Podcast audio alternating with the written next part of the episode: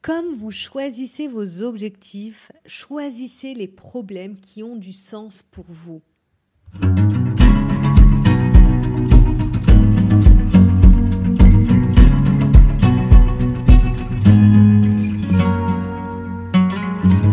Bonjour à tous, je suis Eva Demey, spécialiste en gestion du stress et des émotions et je vous partage ici mes conseils bien-être et de santé psychologique.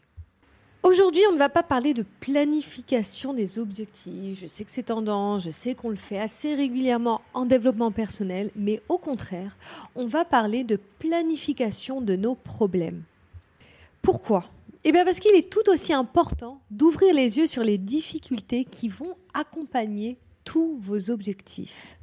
Car généralement, quand on planifie nos objectifs, eh bien on a plutôt tendance à voir les bénéfices qu'ils pourront nous apporter, une fois atteint, mais on pense rarement, et vraiment rarement, au lot de difficultés qui vont aussi nous apporter.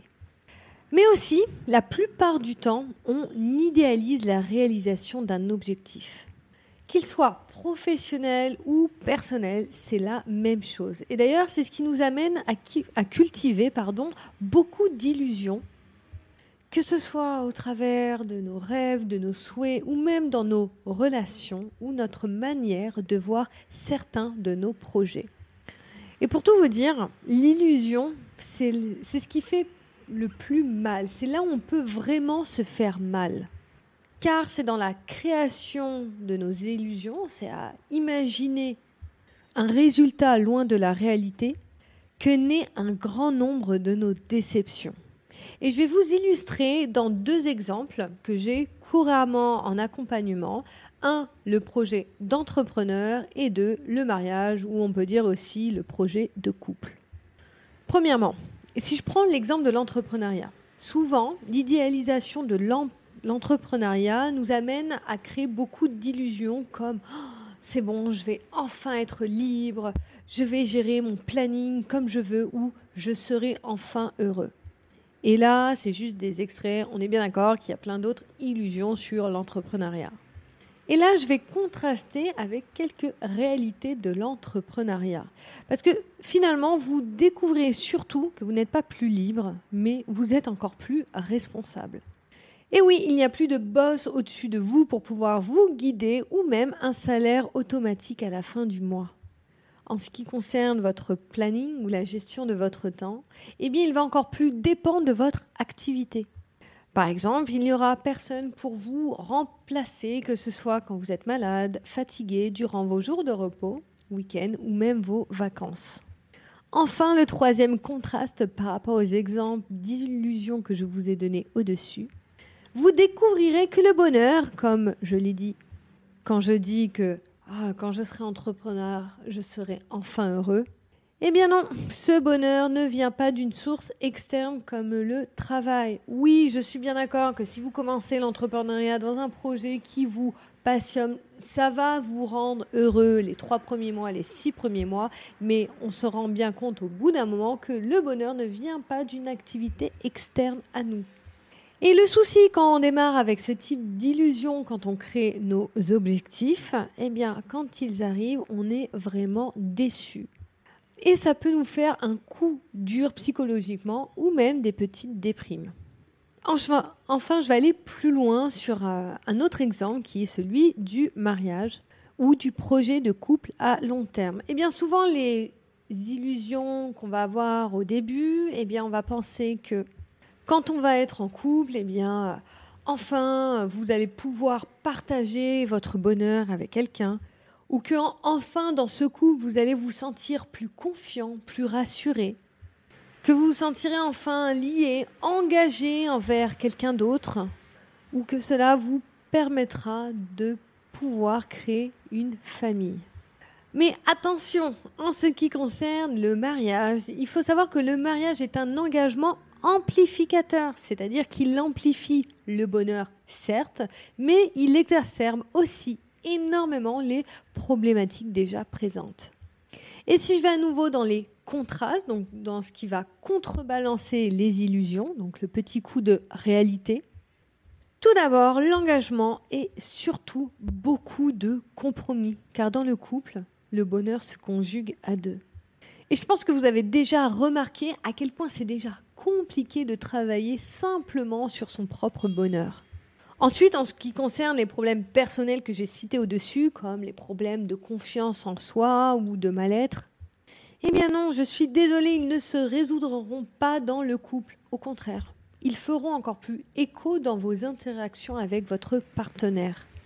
L'engagement est un choix que vous prenez pour faire de mieux, de votre mieux pour votre partenaire et votre couple. Et cette décision, elle précède l'engagement. Et c'est une décision personnelle. Et je sais par expérience, que ce soit dans mes accompagnements ou dans certaines de mes discussions, je sais qu'il y a beaucoup de personnes qui pensent que l'engagement améliorera la relation. Non. L'engagement n'est pas un acte qui changera votre partenaire ou votre relation. C'est un choix libre et personnel que vous faites car cette personne vaut le coup.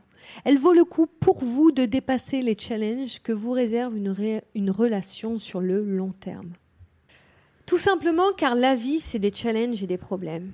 Et vous avez décidé qu'avec cette personne, vous êtes non seulement prêt à les traverser, mais en plus de traverser les problèmes que vous réserve votre décision de vivre en couple. Tout simplement car la vie, c'est aussi des challenges et des problèmes. Et ça, quel que soit votre projet ou vos objectifs. Sachez que tout ça est dit avec cœur, parce que je sais que ces coups de réalité peuvent secouer. Mais je pense réellement que c'est pour moi la meilleure manière de cultiver un terrain sain et fertile pour un bonheur solide. Et soyons honnêtes, la vie nous réserve des expériences contrastées et personne n'y échappe. Alors autant la prendre dans toutes ses facettes que d'essayer de voir qu'une partie de la vie. Car même ce que l'on considère de négatif est là, si on veut, pour nous faire évoluer. J'espère de tout cœur que ce podcast va vous aider à voir les objectifs d'une manière différente et va vous permettre de mieux faire face aux difficultés que vous allez traverser, quel que soit votre objectif. Parce que c'est vraiment ça que j'ai envie que vous reteniez, de ce podcast aujourd'hui. Au lieu de tout le temps choisir les objectifs et de voir que le positif, apprenez à choisir et à cibler les problèmes qui vont avec votre objectif. Car grâce à cette anticipation, un, ça va vous permettre d'anticiper donc de diminuer le stress face aux difficultés que vous pourrez faire face. Et en plus, je peux vous garantir que même si vous anticipez les difficultés, ça ne sera qu'un extrait des difficultés que vous pourrez avoir.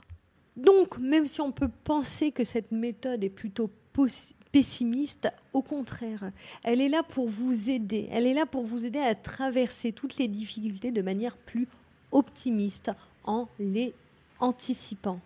Alors la prochaine fois que vous euh, faites la liste de vos objectifs, pensez aussi à faire la liste des problèmes qui vont accompagner ces objectifs. Je peux vous assurer que ça va vous aider à y faire face, mais aussi à réaliser vos objectifs plus sainement pour vous et pour votre équilibre émotionnel. Merci à tous pour votre écoute. À nouveau, c'était un plaisir de partager sur ce sujet avec vous. Vous pouvez retrouver tous mes articles. D'ailleurs, cet article, il est déjà sur Instagram. Vous pouvez aussi me retrouver sur Facebook. Il est aussi sur Facebook, LinkedIn, TikTok, YouTube, etc. Il suffit juste de taper Eva Le Demé. Merci à tous et à bientôt.